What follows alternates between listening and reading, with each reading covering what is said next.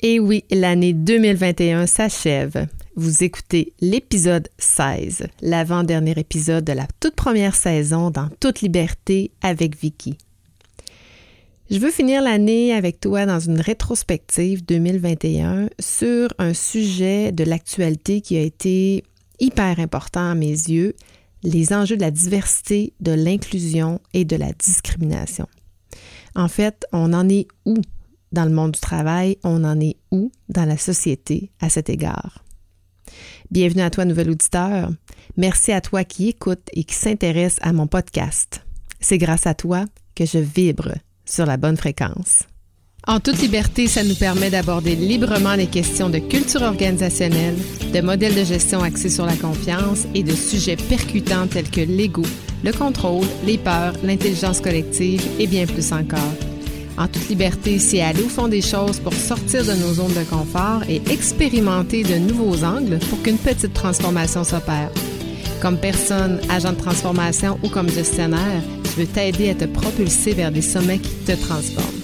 Merci d'entrer dans mon monde de liberté.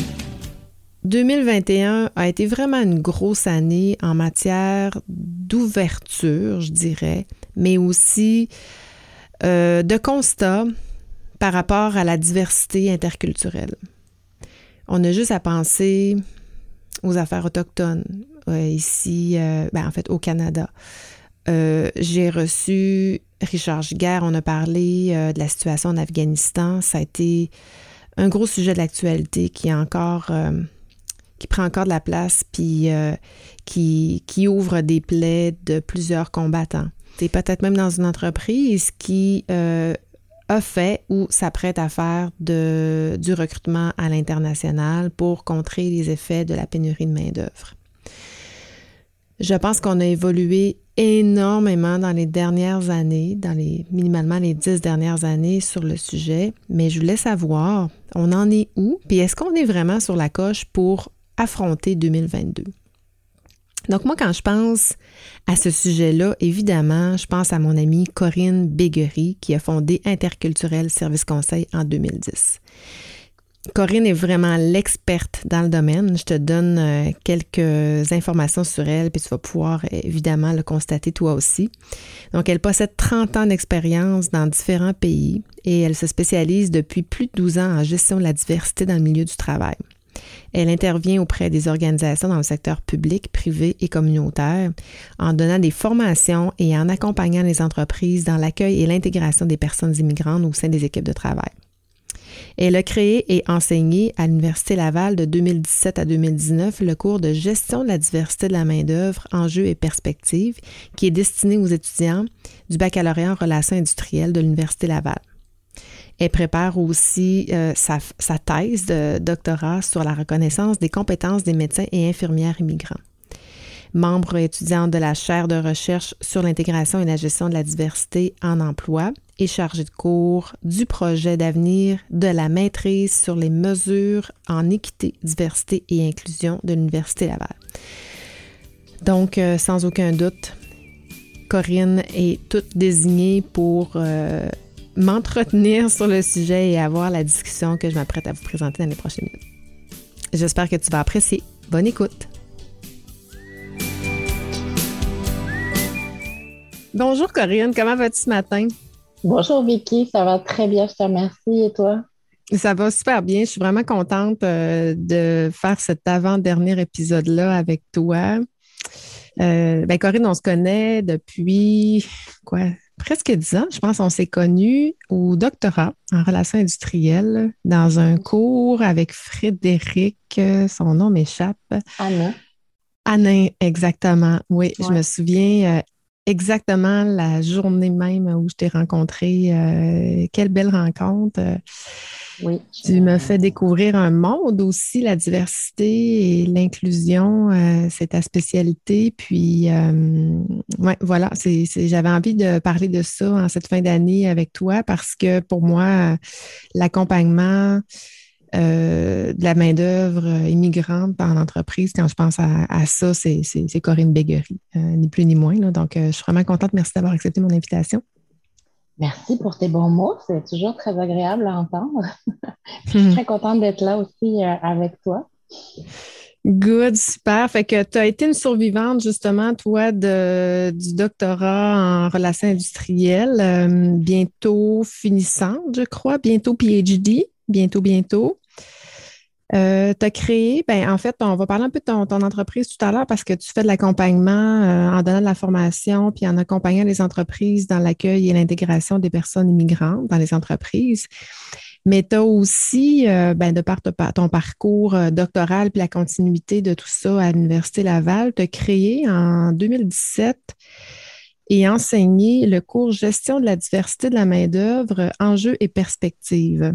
Je voulais commencer avec ça parce que je me questionnais, c'est à, savoir quels sont les objectifs, quelles sont les raisons du départ, pourquoi on a décidé d'intégrer ce cours-là au sein du département en relations industrielles, mais c'est au sein c'est dans le baccalauréat, n'est-ce pas? Oui, tout à fait. Pourquoi ça sort, ça, ça part d'où ce besoin-là? Ben, ben écoute, euh, comme tu l'as dit, euh, je fais mon doctorat euh, au département de relations industrielles de l'Université Laval et je suis dirigée par Kamel Béji et Frédéric Anna, qui, qui était notre professeur déjà il y a quelques années. Et euh, Kamel est titulaire euh, de la chaire de recherche sur la gestion et l'intégration des diversités en emploi, la CRID. Et euh, il est très, très impliqué dans, dans, ces, euh, dans ces questions d'intégration des personnes immigrantes, mais pas seulement, parce que la diversité, euh, c'est pas seulement les, les, personnes immigrantes, puis on pourra, on pourra en reparler plus tard si tu veux.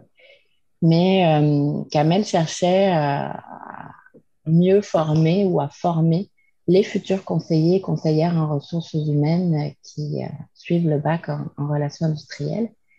Et euh, il m'a demandé, j'ai eu cette chance-là, il m'a demandé de, de, créer, de monter un cours sur la gestion de la diversité de la main-d'œuvre qui serait euh, un cours offert aux, aux finissants du, du, bac en relations industrielles moi, je l'ai monté comme un, cours passerelle parce que euh, euh, j'ai mis en avant évidemment les savoirs académiques dont les étudiants et les étudiantes avaient besoin, mais aussi les, connaissances, les compétences qui, seraient nécessaires sur le terrain pour travailler en gestion de la diversité. Donc, je partageais mon expérience de consultation et ce cours-là était évalué à la fin de la session comme une, une, situation de travail, je leur demandais de mobiliser leurs connaissances. Donc, euh, on n'était plus dans le par cœur, on n'était plus dans euh, j'apprends des chapitres ou euh, des. L'intégration des nouvelles compétences. C'est quoi ces compétences-là que tu souhaitais que les futurs professionnels en GRH développent? L'agilité, la flexibilité, la tolérance à l'ambiguïté parce que euh, on a beau euh, on a beau se former, on a beau se renseigner, je pense qu'il n'y a pas de recette magique.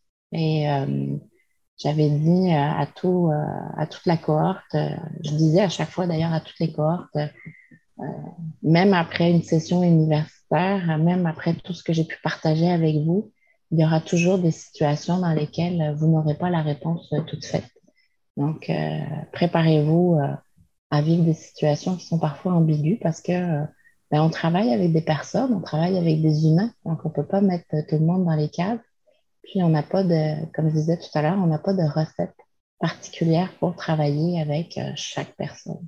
Hmm. Parce que là, si on se met en contexte de, ces jeunes finissants-là, vont, vont intégrer euh, un emploi dans une entreprise, puis, euh, évidemment, en ce contexte de rareté de main-d'œuvre, le recrutement à l'international est une solution, euh, pas magique, mais une super de bonne solution euh, pour, pour contrer ça.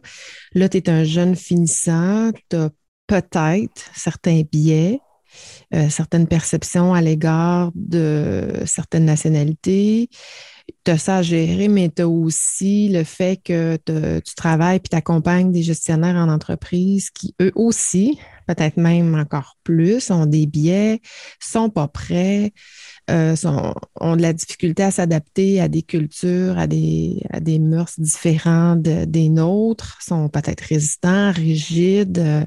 fait que c'est c'est de les préparer, si je comprends bien, ces jeunes professionnels-là, à faire face à ce monde, ce, nouveau monde. Complexe. Complexe. Oui, tout à fait. Ben, je n'avais pas la prétention de les préparer à, connaître toutes les diversités. Là, on s'entend que moi, euh, ma spécialité reste quand même euh, l'intégration des personnes immigrantes dans le milieu de travail, même si euh, j'ai une offre en, équité, diversité, inclusion, même si je travaille sur ces sujets-là depuis 3-4 ans maintenant. si je me forme aussi, je fais beaucoup de formations continues, j'essaie de rester à jour et puis de, de m'informer. Mais euh, j'espérais dans ce cours-là, mon objectif, c'était euh, vraiment de leur donner une base, euh, les fondements finalement de, de, la gestion de la diversité, susciter la curiosité aussi pour aller plus loin et les outiller pour qu'ils comprennent comment ça fonctionne. Non seulement les politiques publiques, parce qu'il ne faut pas oublier qu'on est en mm-hmm. relation industrielle, donc, euh, il fallait faire le lien entre tout ce qu'ils avaient euh, appris, tout ce que ces, étudiants, ces étudiantes euh, ont appris pendant le bac. Et ben, on travaille, on explique les politiques publiques, ça vient d'où, qu'est-ce que qu'est-ce que ça donne sur le terrain, comment ça, ça, redescend sur le terrain et comment, comme conseiller, conseillère en ressources humaines, ils peuvent bénéficier de ces politiques publiques, utiliser les programmes. Donc, je voulais l'aspect technique aussi. Oui, l'aspect technique et l'aspect compréhension, comprendre le, le, monde qui les entoure aussi. Donc, comprendre ben, comment ils pouvaient travailler efficacement avec ces outils-là et avec des personnes qui peuvent les aider, les accompagner. Mm-hmm. Là, je ne parle pas de moi, là, mais plus d'organismes de terrain. Quand on parle de diversité, euh, on parle là de personnes immigrantes, mais on peut parler d'autres euh, catégories de personnes euh, il y a beaucoup, beaucoup d'organismes dans chaque région du Québec qui sont les spécialistes de ces personnes-là. Donc, moi, ce que, ce que je voulais avec le cours, c'est faire connaître ces organismes à toute la cohorte, à toutes les cohortes pour qu'ensuite ah, parce que c'est un monde, c'est un monde. J'ai un client justement en ce moment qui, euh, qui embauche des Guatémaltèques euh, qui s'est pris parce que cette année, il y a eu de la difficulté à les avoir. Bon, COVID, euh, COVID n'ayant pas aidé, mais il y a eu de la difficulté à les avoir. Ils les ont eu un petit peu plus tard. Puis ils se sont dit, bon, on va se prendre d'avance pour le mois d'avril. Ils ont dit, on va commencer au mois d'août pour le mois d'avril, alors qu'ils ne sont même pas sûrs de, l'avoir au mois d'avril parce qu'ils ils rentrent dans une espèce d'écosystème euh, euh, très difficile à comprendre. Puis d'ailleurs, ça me rappelle que je t'ai déjà fait intervenir même à deux reprises dans, deux, dans mes deux cercles euh, du réseau Mallette alors que tu étais avec une, euh, une, une, avocate, Nicole, qui était là, puis il y avait euh, un monsieur de Service Québec qui nous parlait de tout ça. Fait que c'était avec c'était des professionnels, des gestionnaires, des professionnels RH, des gestionnaires, puis c'était comme un tout le monde s'entendait à dire que c'était compliqué, ça changeait. Les, puis je me souviens que vous disiez, ah, ça, ça a changé, ça, c'est nouveau, ça. Fait que ça semble être un monde en constance, en constante euh, évolution, adaptation, euh, tout ça. Tout à fait. Mm. Puis, euh, les, les, tu disais tout à l'heure, on fait du, du, recrutement international. Oui, c'est une des solutions pour pour contrer les pénuries de main-d'œuvre qu'on vit actuellement depuis quelques années. Ce n'est pas la seule solution, mm-hmm. euh, mais c'est une solution qui, euh, je pense, n'est pas donnée pour toutes les entreprises, pour tout type de structure. Euh, je l'ai dit, c'est long, il faut se préparer à l'avance, ça coûte très cher, ça change beaucoup. je l'ai dit aussi, on a fait la présentation pour ton cercle, il y avait une personne de Service Québec, donc on a besoin de, de Service Québec pour connaître tous les programmes qui sont offerts et les soutiens aux entreprises. Puis, euh, moi, je travaille systématiquement avec des avocats, des avocates ou des consultants, consultantes en immigration parce que ce sont ces personnes-là qui ont la connaissance des lois et des changements des lois qui changent tout le temps. Mm-hmm. Puis, ils ont aussi les, les liens avec euh, euh, les, les, paliers gouvernementaux comme la province de Québec, le ministère de l'immigration au Québec, puis le ministère de l'immigration au niveau du fédéral. Euh, tu disais que c'était long, mais oui, euh, il y a des, il y a vraiment des délais là, pour l'obtention des permis de travail. Mm-hmm. tout ça, ça faisait partie du cours pour les sensibiliser, puis leur donner cette information-là. Je suis pas une spécialiste, une juriste, donc j'allais pas jusque dans les détails des lois. Mais euh, ce cours était vraiment monté pour leur donner un maximum d'informations et d'outils qui soient les, fondements finalement de, leur pratique en gestion de la diversité pour qu'après ils puissent aller plus loin euh, dans, la, dans la pratique. on a parlé aussi bon, de, de, recrutement, de tout ça, mais quand on accueille, tu sais, toi, tu accompagnes, tu formes et tu accompagnes les entreprises dans leur accueil et intégration de, de leurs personnes immigrantes quand on t'appelle, quand le téléphone sonne, c'est quoi la douleur? C'est quoi le besoin exactement? Puis qu'on on dit, ça part généralement de quoi? Qu'est-ce qu'on dit? Là? Comme, OK, euh, Corinne, viens, nous aider, on a besoin de toi. Qu'est-ce qui nous manque pour qu'on fasse affaire avec Corinne? Euh, je te dirais qu'il y, a plusieurs choses qui sont demandées, puis ça a évolué euh, ces, dernières années. Mais actuellement, on m'appelle pour euh, des formations sur les biens inconscients. Que c'est, euh, biens Je dirais pas que c'est la saveur du mois, mais euh, on en entend beaucoup parler.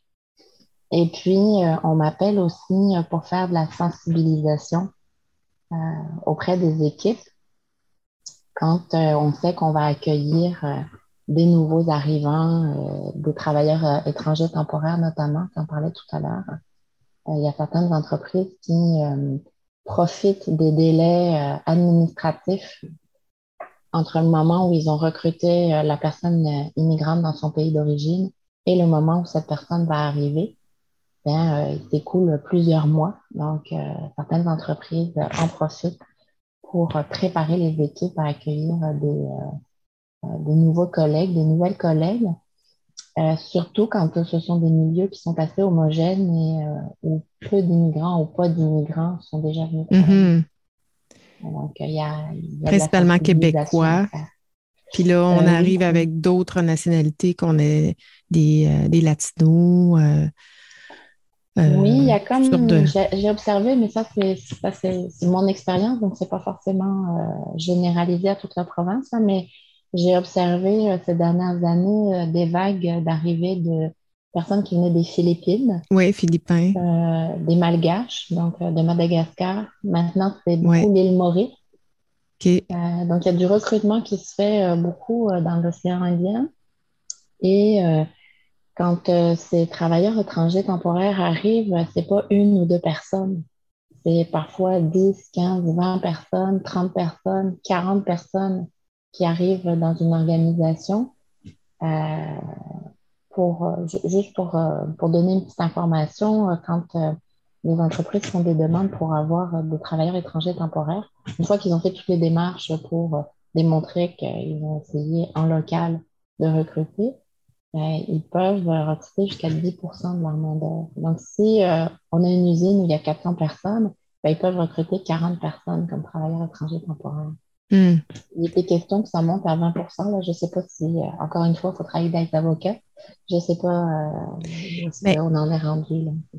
Puis tantôt, tu as parlé des lois. Là, on a des biens conscients. Moi, je me souviens d'avoir fait une intervention, euh, ben, c'était de la formation puis, de l'accompagnement pour des chefs d'équipe qui travaillaient dans une entreprise où il y avait certainement 10, 12 nationalités différentes les chefs d'équipe, je disais, ben, ta gang euh, vient d'où? Ben, je ne sais pas. Ben, pourquoi tu ne le sais pas? Ben, j'ai pas, j'ai pas demandé, mais pourquoi tu n'as pas demandé? Ben, je n'osais pas. Non. Mais pourquoi tu n'osais pas? Moi, si je suis quelque part euh, sur la planète on me demande je suis de quelle nationalité, je ne serais pas offusquée. Au contraire, je vais être, je vais être contente qu'on s'intéresse à moi. Je lui avais donné la requête. J'ai dit la prochaine fois qu'on va se voir, j'aimerais ça. Tu me listes ça, puis tu me trouves juste la nationalité des gens. Et la rencontre suivante, quand le gars est arrivé puis qu'il m'a dit lui, c'est un Philippin, il m'a raconté la raison pour laquelle dans son pays, il y avait la guerre, il est arrivé ici.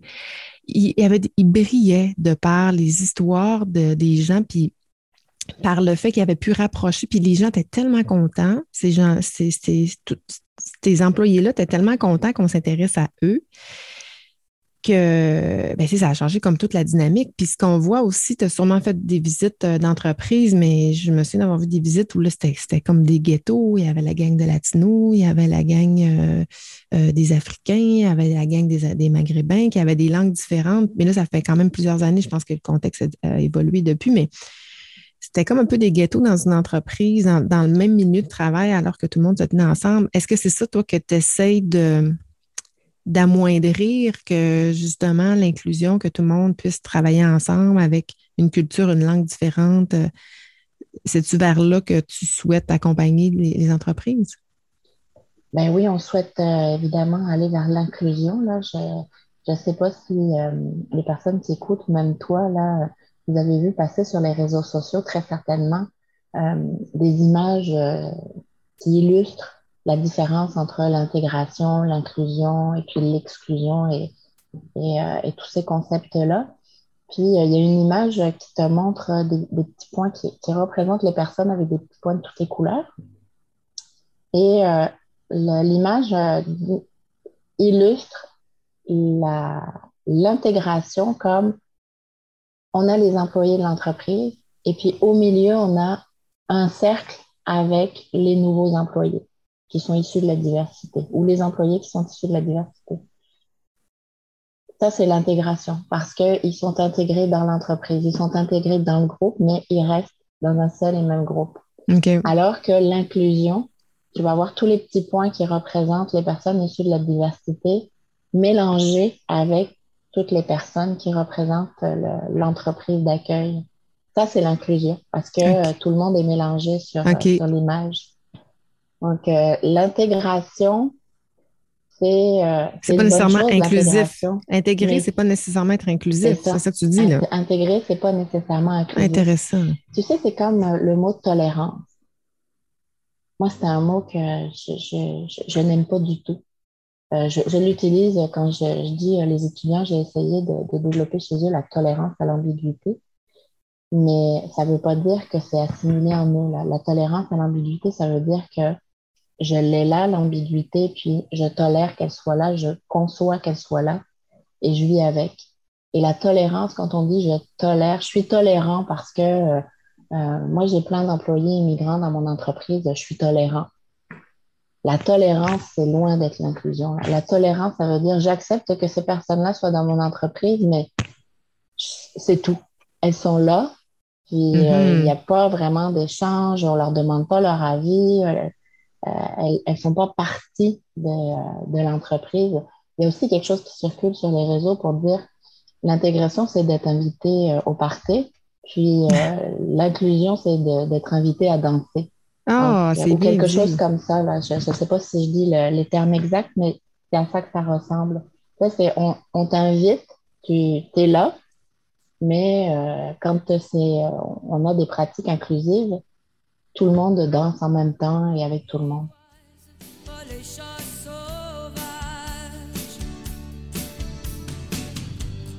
Plus qu'on met en cage les oiseaux de la terre. Faut les laisser aller comme on les laisse venir au monde? Est-ce que c'est possible en 2022 bientôt de changer un billet de, par exemple, là, je, je, rentre dans les paradigmes, mais mettons là, un gestionnaire, un chef d'équipe de 58 ans qui a toujours travaillé dans un milieu québécois blanc. Là, il arrive toutes sortes de nationalités, puis il y a un biais perceptif, il y a des préjugés, puis il y a de la discrimination. Je suis un professionnel à RH, mettons. Est-ce que il y a espoir? Est-ce que je puisse quand même euh, euh, inclu, euh, l'inclusion, inclure, sans tolérer, euh. mais de, de, parce que je dis toujours, c'est si tu n'aimes pas la personne, si tu n'aimes pas ton employé, c'est dur de le pardonner, c'est dur de, le tolérer, c'est dur de, de, bien l'accompagner. Si tu ne l'aimes pas, la personne, y a-tu espoir? Qu'est-ce qu'on fait en 2022 pour contrer ça? Sincèrement, moi, je suis, je suis une optimiste. Alors, euh, sinon, je ne ferais pas ce que je fais depuis, euh, depuis 12 ans. Mais euh, moi, j'y crois beaucoup. Je crois beaucoup à la justice sociale. Je pense que la société québécoise, on a cette chance-là, est, est une société quand même accueillant. Puis quand moi j'ai eu la chance de faire des études et des recherches sur l'intégration des personnes immigrantes, j'ai rencontré aussi des, personnes immigrantes qui le disent, la société québécoise, elle est très ouverte. il y a quelque chose qui m'avait été rapporté une fois que j'avais trouvé très imagé. La personne me disait les Québécois sont super accueillants, ils t'ouvrent les bras. Le problème, c'est qu'ils ne les ferment pas beaucoup. Oh, euh, donc, c'est ça. Je, suis optimiste. Je pense qu'il y a du travail. Il y a beaucoup de travail à faire parfois dans, certaines, euh, auprès de certaines personnes. Mais euh, aujourd'hui, on parle beaucoup de diversité, on parle beaucoup d'équité, on parle beaucoup d'inclusion. C'est je pense pas que ce soit la saveur du mois. En tout cas, je, l'espère, là, que c'est pas une mode. Et euh, il y a vraiment beaucoup d'organisations, beaucoup de personnes qui ont fait une prise de conscience. Le problème, c'est que euh, ben, ces personnes-là ne savent pas comment commencer, par où commencer. Euh, est-ce qu'on a des outils? Comment on peut ben, faire? Ça. Parce que la volonté est là. je peux tu, je peux. Il y a un malaise. je pense c'est peut-être au niveau légal, au niveau de euh, non habitude. On n'est pas habitué non plus euh, à, communiquer avec d'autres euh, si on n'a pas déjà cette ouverture-là à la base. Oui, mais je te dirais, en formation, j'ai vu des, personnes qui sont arrivées en début de formation en me disant, avec, à qui on avait dit, il faut que ça aille à la formation. Ah. Déjà, ça ne part pas d'un besoin de la personne de se dire, j'ai besoin d'être formée. C'est sa hiérarchie qui lui a dit, il y a une formation sur la gestion de la diversité, il faut que tu y ailles. Hmm. Et euh, tu en as fait hein, de la formation, toi aussi, tu sais que euh, quand tu as des, personnes dans ton groupe. Euh, c'est pas ceux qui sont les plus gentils avec toi comme formateur. Ben, normalement. Ça, part ta journée, ouh! Puis tu es, ensemble toute la journée. Là. Mais je, je pense pas que d'attaquer de front, ce soit très, ce soit très efficace. Euh, moi, je, préfère travailler sur la prise de conscience. Donc, euh, je, je sensibilise. J'essaye d'amener les, les, gens à voir quelles lunettes ils ont sur le nez et avec quelles lunettes ils regardent le monde. J'aime bien l'image des lunettes parce que euh, ça, me permet de dire, ben, si on change de lunettes, si on va regarder le monde avec les lunettes mm-hmm. de la personne immigrante qu'on vient d'embaucher, voilà ce que cette personne, elle risque de voir. Mm-hmm. Donc, c'est d'expliquer les parcours, c'est quoi le parcours d'une personne immigrante? Pourquoi euh, quelqu'un qui est résident permanent va venir? Quel est ce... Qu'est-ce qui motive euh, ces personnes-là? Chaque histoire d'immigration est différente, mais qu'est-ce qui peut motiver ces personnes-là à venir? Puis quelle perception on a de l'extérieur du Québec? C'est quoi l'image du Québec qu'on a du Canada? Pourquoi les gens choisissent de venir au Québec ou au Canada?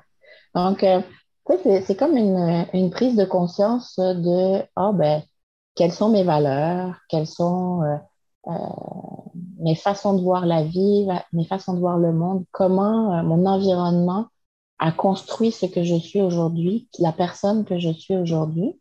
Et puis, les, gens qui arrivent en me disant, ben, moi, de toute façon, je suis raciste, hein, fait que c'est pas votre formation d'une journée qui va changer les choses.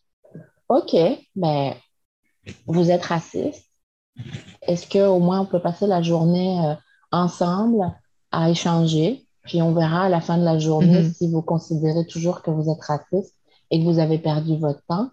C'est dommage pour moi parce que si je vous fais perdre votre temps, euh, je suis pas contente avec ça. ça m'attriste. Mais euh, je ne changerai pas les gens en une journée. Puis généralement, à la fin de la journée, les gens en disant finalement, je ne suis pas si raciste que ça. Ah. Donc, il y a une ah, perception aussi de la personne sur son racisme qui n'est pas tout à fait ça. Donc, euh, c'est aussi de revoir les concepts et puis donner quelques, mm-hmm. quelques explications, mm. bien définir les choses, là, remettre dans mm. les Mais moi aussi, j'ai des lunettes, euh, j'ai des lunettes roses. J'ai bon espoir que le, que l'avenir se transforme. D'abord, on a du contrôle avec des gens comme toi qui forment, euh, qui, qui, est un agent de transformation, ni plus ni moins pour gestionnaire et professionnel RH, parce qu'on a un contrôle à changer ça minimalement dans nos organisations. Mais on a un contrôle aussi sur les générations qui nous suivent. Moi, je pense juste à mon garçon. Petite école de 300 élèves avec certainement 15 à 20 nationalités différentes. Euh, dans la façon qu'on éduque nos enfants, pour lui, il n'y en a pas de différence. Là, que ses amis, ils sont tous sortes de nationalités, puis euh, je pense qu'il ne fait même pas la distinction tellement c'est intégré dans lui alors qu'il y, a, 10 ans. Donc, je pense que l'avenir euh, sera meilleur à ce niveau-là, à force aussi de, côtoyer d'autres nationalités. Je pense qu'on s'habitue aussi à la différence et tout ça. Euh, en terminant, j'aimerais ça que tu me dises, Corinne, si tu avais une chose à changer dans toute ton, expertise, si tu avais une baguette magique qui te permet de changer une chose sur la société, quelle, serait-elle? Euh, c'est une vaste question. Qu'est-ce que je changerais? Le racisme. Hmm. Oui, je pense que j'enlèverais le racisme. Il y a beaucoup de choses que je voudrais changer, mais euh, je, je commencerai avec le racisme.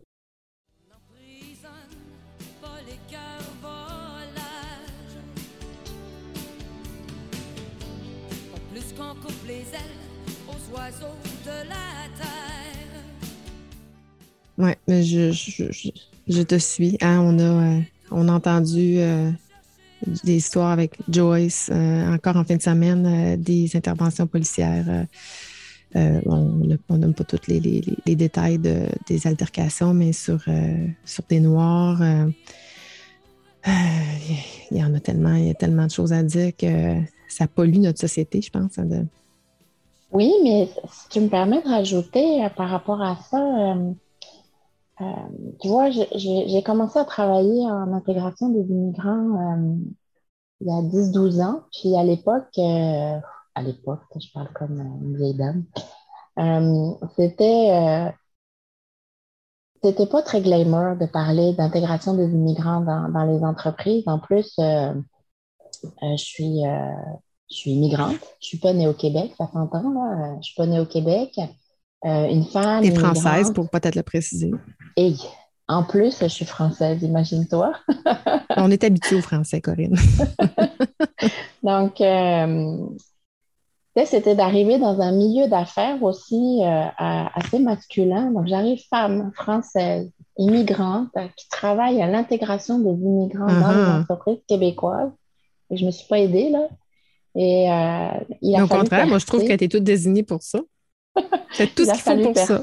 Il a fallu percer quand même euh, dans le monde des affaires. Et puis, euh, ça, a bien évolué, je pense. est-ce que nécessité fait loi, la pénurie de main-d'œuvre a fait en sorte mm-hmm. que les entreprises se sont ouvertes? Ben, tant mieux. Mais ce que je remarque aussi, c'est depuis euh, un an et demi, deux ans, notamment avec ce qui s'est passé aux États-Unis avec l'histoire de George Floyd, et ce qui s'est passé au Québec avec euh, Joyce Echaquan, dont tu parlais tout à l'heure, oui. Euh, ça a pris beaucoup de place. Oui. Euh, on en a entendu beaucoup, beaucoup parler. Et sans que ce soit une chance, là, la COVID a fait en sorte que on parlait de COVID, mais on parlait aussi de ces événements-là. Il n'y avait plus de spectacles, il n'y avait plus de vie culturelle, il n'y avait plus de sport. Donc, ça a laissé la place aussi à ces questions-là. Et ça, ça a permis de mettre sur la, sur la map de mettre au grand jour aussi les difficultés que les, personnes issues de la diversité vivent. Les Autochtones. Euh, C'était une grosse année pour les Autochtones aussi. Puis euh, moi, j'ai senti, en tout cas, je ne sais pas si mes lunettes sont trop roses, mais j'ai vraiment senti euh, une plus grande inclusion, une plus grande ouverture, mais aussi un peuple qui, qui a pris plus sa place, qui s'est imposé davantage. Puis je trouve ça euh, magnifique, euh, merveilleux. Euh, si ça peut être comme ça pour les prochaines années, tant mieux. Puis si COVID a aidé ne serait-ce que pour ça, tant mieux. C'est quand même du, il y a toujours du positif. Oui, notre grande chance, c'est qu'on a des outils aussi maintenant, de plus en plus de programmes universitaires. Puis juste un petit mot sur la nouvelle maîtrise sur mesure en, en équité, diversité et inclusion de l'Université Laval qui a débuté en septembre. Donc là, c'est de préparer vraiment des, personnes à travailler en EDI. Il y a d'autres micro-programmes qui existent. Il y en a un à l'Université Laval, il y en a un à l'UQAR, à Lévis. Euh, mais de plus en plus, je pense qu'on va voir ces programmes-là universitaires pour préparer des professionnels et les outiller véritablement. which is euh, good. Ça, c'est vraiment euh, un très, ben, très beau programme. C'est un signe. Hein? C'est, oui. Ouais, c'est un beau signe. Tant mieux. Tant mieux, je suis bien contente. Donc, Corinne, évidemment, si on a des besoins, on, t'appelle. puis je pense que tu as toute l'expertise.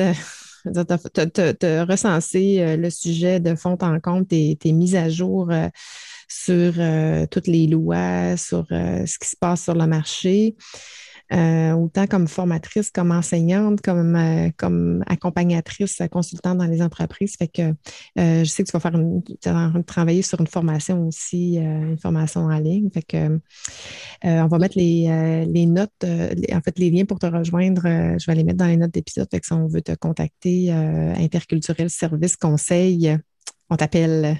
Puis, Merci beaucoup, Vicky grandement les besoins euh, seront comblés. Fait que merci à toi. Euh, je suis contente de finir l'année avec toi. Puis ben nous, c'est sûr qu'on se revoit, on se revoit encore. Euh, on est des amis, fait qu'on se revoit encore dans la vie. Sinon, ben merci. Puis je te souhaite une très belle journée, Corinne. Merci Vicky, merci pour l'invitation.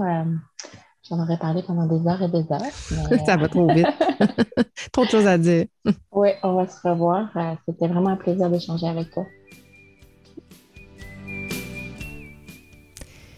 Toi, est-ce que tu constates encore des problèmes d'équité et de discrimination dans ton entreprise ou encore dans les entreprises en général?